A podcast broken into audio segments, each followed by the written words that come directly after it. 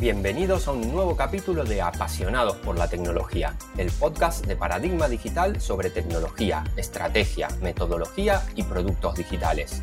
¡Arrancamos! Muy buenos días, os damos la bienvenida a un nuevo capítulo de nuestro podcast. Hace unas semanas tuvimos con nosotros a Rubén Villar Escudero, eh, arquitecto cloud en Paradigma Digital, con el que nos sumergimos de lleno en la propuesta de Cloud Adoption Framework de Microsoft para la nube de Azure. Eh, vamos ya por la trilogía casi, Rubén. Muy buenos días, ¿cómo estás? Buenos días, muy bien, encantado de volver a compartir este espacio con vosotros. Bueno, muchas gracias por, por haber sacado un ratito otra vez y, y haber, eh, haberte animado a grabar un episodio más. Em, como comentaba en, el último capítulo que grabamos contigo, eh, analizamos las primeras etapas del framework, eh, la estrategia y el plan. Y en el episodio de hoy pues queríamos profundizar en otras dos nuevas etapas, en la de preparación y en la de migración e innovación. Em, antes de, ponernos con el tema, Rubén, y para repasar también eh, y servir pues, de ayuda para los oyentes que, que, no han escuchado el episodio anterior, eh, recuérdanos, resúmenos brevemente, ¿qué etapas nos recomienda el CAP de Azure? Vale. Bueno, el CAP de Azure nos propone una serie de etapas principales que serían el análisis de la estrategia, que es donde definimos los objetivos de nuestra adopción de la nube, qué nos motiva a ello y los resultados que esperamos. Y luego tendríamos la definición del plan, que partiendo de esos objetivos que hemos definido estratégicos y los resultados que, esperamos, pues esbozamos qué actividades planteamos para conseguirlos. ¿eh? Que estas dos etapas, como bien has mencionado, fueron de las que hablamos en el, en el podcast anterior. A continuación, el, el CAD de Azure nos dice que trabajemos en dos etapas que se llaman preparación, que es donde desplegamos el entorno necesario para posibilitar el, uso de soluciones directamente en la, nube, y por otro, la, migración y la innovación, que consiste ya en mover aplicaciones que tenemos en nuestro data center o crear nuevas soluciones directamente en la nube gracias a la mirada de servicios que nos ofrece, que es en definitiva cuando empezamos a sacarle partido a la misma que estas dos etapas son de las que vamos a profundizar un poquito en el, en el podcast de hoy. Y si me permites, estas es quizás las etapas en las que estás más tentado a empezar, ¿no? Porque ya empiezas a trabajar directamente con la nube, te quieres poner a, cacharrear y muchas veces se olvida el haber empezado por ese análisis de, qué esperas de la nube y, esbozar un pequeño plan que luego te, hace tener problemas, ¿no? Porque en un momento te quedas descolocado, es empezar a, trabajar con la nube, pero te has olvidado de, acometer cosas que son importantes. Y luego ya el CAF pues, te propone una serie de, metodologías o actividades que son un poco transversales y que se va iterando en todo momento mientras haces las, las cuatro que acabo de mencionar, que son el gobierno, donde se implementan políticas transversales y comunes al uso de la nube, como puede ser el control de recursos o el control de costes, la seguridad, que es donde identificamos los riesgos a los que estamos sometidos y planteamos acciones o mitigaciones para cada uno de ellos. Luego la administración propiamente de los servicios que utilizamos en la nube, pues que sería definir el modelo operativo para administrar y monitorizar todo lo que, todo lo que desplegamos y que vaya bien. Y por último sería lo concerniente a la organización, ¿eh? donde el CAP nos dice que también tenemos que tener un ojo puesto en alinear a nuestros equipos, cuáles son los roles que cumplen, las funciones y las responsabilidades acorde a todo lo que, se ha planteado en, eh, en, el uso de la nube de Azure. ¿eh? Esta sería un poco la fotografía completa que nos dice el CAF que, tenemos que seguir. Vamos a dejar también en la, cajita de descripción el link al, episodio anterior por si alguien quiere profundizar más sobre esto. Y ahora, si te parece, continuamos viendo la etapa de preparación. ¿Cuál es su objetivo, Rubén? Bueno, el objetivo de la etapa de preparación es comenzar a definir e implementar los recursos comunes necesarios para poder utilizar la nube, ¿eh? que es, un proceso que se conoce como establecer la, landing zone, que además es una metáfora muy bien escogida porque es muy visual de lo que vamos a hacer, que al final es construir una pista completa sobre la que van aterrizando nuestras aplicaciones y disponen de unos servicios comunes pues, que necesitan para, para cumplir su función. Y ahora veremos cuáles son cada uno de esos servicios comunes. Esta etapa, pues es un punto habitual donde las empresas buscan ayuda externa, como puede ser pues, las colaboraciones que hacen con, Paradigma, porque se toman decisiones muy importantes y se necesitan conocer las posibilidades que hay encima de la mesa y las implicaciones de cada una de esas decisiones. Pues vamos con la landing zone, si te parece. Nos, nos cuentas en qué consisten los aspectos típicos que se definen en ella y cómo este framework nos orienta en su definición. Mm, muy bien, vamos allá. A ver, hay muchos puntos y muy importantes que se cubren cuando se establece una, landing zone. Por eso es muy útil contar con la orientación del, del framework para que no se nos olvide ninguno y tener una guía además de cómo podemos trabajar sobre, sobre cada uno de, ellos. Uno de los que se trabaja cuando se establece la landing zone pues es el modelo de suscripciones y grupo de recursos, ¿vale? que es un concepto específico de Azure. Otras nubes tienen conceptos similares que se llaman de otra forma. Pues en Amazon eh, son cuentas, en GCP, en Google pues son proyectos, pero al final es todo lo mismo, ¿no? que son elementos de, agrupación de lo que se despliega en la, en la respectiva nube.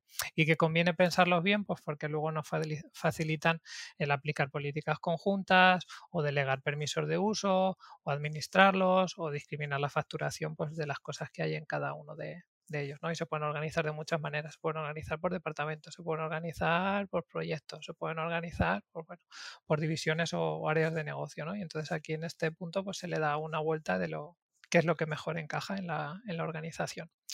Luego tendríamos otro punto que se trabaja que es la identidad de, acceso, que es una parte fundamental porque como son las llaves de la casa, ¿no? de cómo se, entra en, la nube y se define pues con qué cuentas de usuario eh, trabajamos y con qué roles.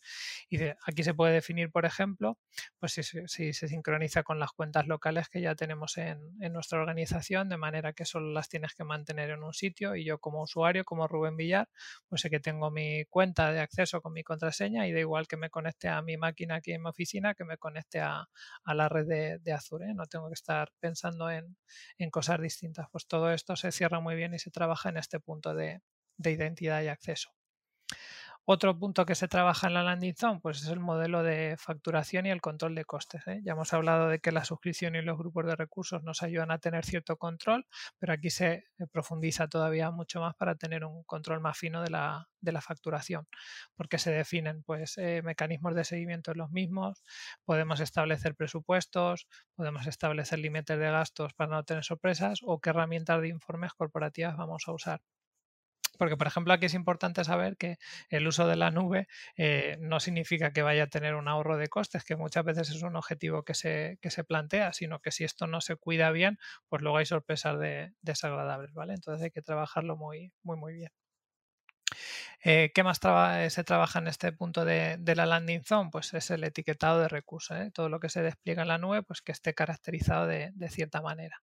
Y entonces podemos hacer seguimiento de qué servicios está usando una determinada aplicación, su coste, quién es el responsable si hay algún problema, a qué entorno pertenece, pues si es un entorno productivo, preproductivo, desarrollo, qué criticidad tiene, si contiene datos personales y etcétera. ¿no?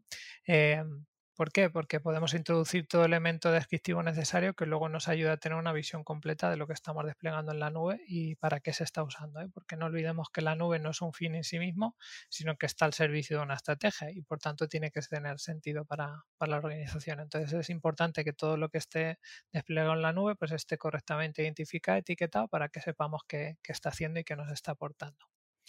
Ahora llegaríamos a un punto que es cardinal en el establecimiento de la landing zone, que es el, modelo de, red. ¿eh? Muchos de los servicios que desplegamos en la nube pues necesitan una segmentación concreta de red, unos rangos de IP locales disponibles y los tenemos que planificar pues, con mucho criterio. Y además esto es especialmente relevante si establecemos comunicaciones con nuestro data center oficina, ya que las redes pues, no se pueden solapar, sino veríamos que en determinado momento que las cosas dejan de funcionar y no sabríamos muy, muy bien por qué.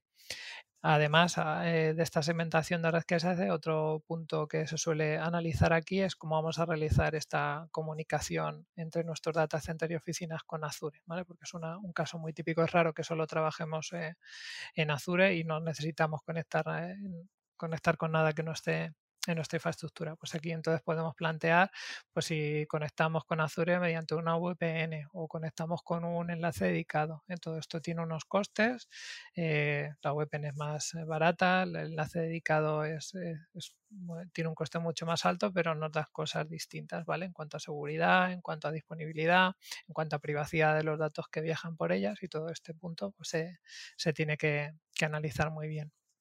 Y también otra cosa que se ve en este modelo de red, eh, pues es la organización del DNS, ¿vale? Para que cuando yo, por ejemplo, accedo a la dirección web, pues mi aplicación .miempresa.com, pues a ver si eso tiene que ir a Azure, tiene que ir eh, al data center de manera transparente y nuestros usuarios pues simplemente tienen servicio y se abstraen de, todo esto. Como os he dicho, este es un punto crítico. La red es un punto crítica, es importantísimo y, el CAP de Azure pues, nos ayuda un poco. ¿eh? Nos explica cuáles son las topologías de red más utilizadas y cuáles son sus pros y sus contras pues, para ayudarnos a tomar esta, esta decisión. ¿Qué más se trabaja en la landing zone? Pues, por ejemplo, la monitorización de todo lo que vamos a desplegar en la nube. Si vamos a usar la solución de Azure Monitor o si ya tenemos una actualmente, pues ver cómo la, la vamos a integrar porque el objetivo que, se suele perseguir aquí es facilitar el trabajo de, a las personas que luego se encargan de, estas operaciones, ¿vale? Que no tengan que mirar en, muchos sitios, que sean eficientes y eficaces a la hora de, hacer todas estas operaciones, que tengan un alertado proactivo para que si algo falla, pues las avisen y el usuario, pues casi que sea el último que se entere, ¿no? Que podamos eh, intervenir con agilidad. Pues todo esto se ve en el punto de, de monitorización. Y con esto, pues tendríamos una base bastante robusta para empezar a, trabajar en, la nube, aunque dependiendo del alcance o el tiempo que se haya establecido para, trabajar en esta landing zone, pues todavía podríamos trabajar en otros puntos acorde a nuestras necesidades. Por ejemplo, pues podríamos ver cómo desplegamos la infraestructura como código, que es una cosa que, que en Paradigma se hace sí o sí, de todo lo que se despliega tiene que ser en plataforma como código, pues se define la herramienta y cuál es su ciclo de despliegue. Eh, si vamos a usar servicios de computación, pues máquinas virtuales o Kubernetes o las plataformas de, aplicaciones, pues en qué parte de la landing zone se despliegan. Con las bases de datos, pues lo mismo. Con las copias de seguridad, lo mismo. ¿eh? Todavía podemos iterar un poco más. Y aquí, como dice el dicho, pues cuanto más azúcar, más, más dulce. Pero bueno, depende un poco de los objetivos que nos hayamos planteado en la estrategia y el uso que le vayamos a dar a la nube. Todo lo que nos estás contando, Rubén, eh, es bastante complejo y me voy a ir un poco más allá. Yo creo que de todos los episodios que hemos grabado en el podcast, esta serie que estamos haciendo contigo es de las más complicadas. Em, para los oyentes, ¿no? Para asimilarlo, porque es verdad que aquí no hay ningún apoyo visual, pues bueno, que siempre ayuda.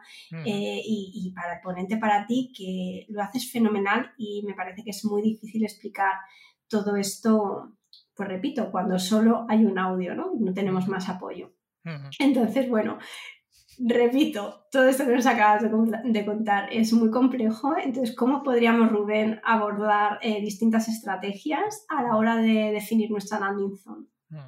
Bueno, en las estrategias también nos habla em, un poco el CAF, pero aprovechando que me has dado pie con tu observación, eh, os diré que era un poco lo que pretendíamos cuando empezamos a, hablar de, los CAF, pues era poner en valor precisamente como una opción de la nube no es sencilla, se tienen que ver muchos aspectos que, tienen un, impacto y que al final si no se cuidan pues pueden llevarte al, fracaso y así yo he visto experiencias reales que si no han acabado en un fracaso luego se han tenido que reconducir a base de, de mucho esfuerzo, ¿no? Entonces, sabemos que no es un aspecto fácil y por eso eh, queríamos poner en un papel relevante que hay metodologías que, que nos ayudan para, guiarnos, ¿no? Y eso fue el, pequeño germen de por qué empezamos a, hablar de todo esto. Pero bueno, retomamos. Efectivamente, ¿qué estrategias nos eh, plantea el CAF para hacer este trabajo que, no es, no es, sencillo, pues nos habla de dos estrategias. Por un lado tenemos lo que denominan inicio a pequeña escala y expansión, que es implementar lo mínimo imprescindible para poder comenzar a, usar la nube. Y una vez tú vas progresando, vas aprendiendo y vas viendo lo que te aporta, pues vas refactorizando, vas iterando sobre cómo trabajas, sobre cómo eh, gobiernas las cosas que tienes desplegadas en la nube y vas creciendo poco a poco. Pero esto implica que tu empresa tiene que ser ágil y poder asumir estos cambios o pivotar decisiones que, ya has tomado. Entonces, suele estar eh, más indicada pues, para empresas que son pequeñas o para startups y, eh, con modelos operativos y estructuras simplificados, ¿vale? Porque si no, este tipo de cambios pues te pueden impactar. Al final tienes que ser pequeño pues para que no se te, se te desmonte, ¿no? Entonces, en contrapartida, este inicio, digamos, a pequeña escala, pues tienes el contrario, que es el inicio a escala empresarial, que implica la definición enriquecida de la landing zone, pues con toda la definición de la gobernanza que hemos visto, la seguridad, las operaciones y que están totalmente integradas desde el principio. ¿Por qué está indicada para grandes empresas? Porque suelen tener una estructura y organización mucho más compleja a las que les es difícil pivotar. Si se toma un gran cambio, pues cómo lo tienen que comunicar a las áreas, cómo tienen que coordinar con otros equipos que ya ah, había decisiones que se habían tomado, ¿vale? Entonces aquí en este caso lo que aplica es que cuanto más esté definido desde el principio, pues mejor. Bueno, en este momento parece que ya lo tendríamos, ¿no? Todo listo para desplegar en condiciones. Así que si te parece, seguimos con la siguiente etapa, la de migración e innovación. Vale, migración e innovación es una traducción un poco libre que hicimos de, del cable Azure porque esta etapa originalmente en inglés se llama adopt, ¿vale? De adopción. Pero como el frameworks de adopción, pues parecía que esta tenía un papel, esta etapa preeminente y en realidad todas son, como hemos dicho, pues igual de importantes. Entonces hicimos una traducción así un poco libre de migración e innovación, que es lo que se hace al final en, en esta etapa. Porque se suelen dar dos casuísticas.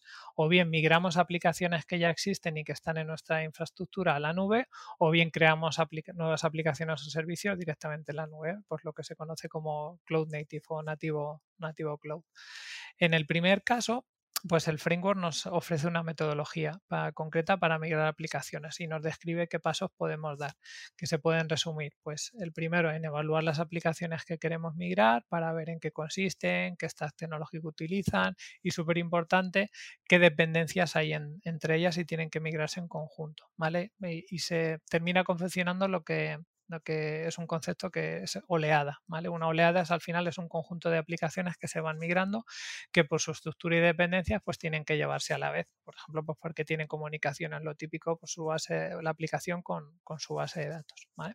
Entonces, una vez hemos trabajado en confeccionar estas oleadas, este grupo de aplicaciones que vamos a ir llevando eh, poco a poco a la nube, pues vendría la segunda etapa que sería hacer el despliegue propiamente hecho de las aplicaciones, donde se replica sobre esa landing zone pues todo los sistemas necesarios para que la aplicación funcione. Y si es una aplicación moderadamente compleja, pues incluso cómo se verán sincronizando los datos, porque al final esa aplicación no deja de funcionar mientras tú la estás migrando y tienes que ver pues que no haya esa pérdida de datos para cuando acometes ahora la tercera fase, que sería el lanzamiento, pues tenga todos, todos los, datos que has ido generando mientras estabas haciendo trabajos con ella.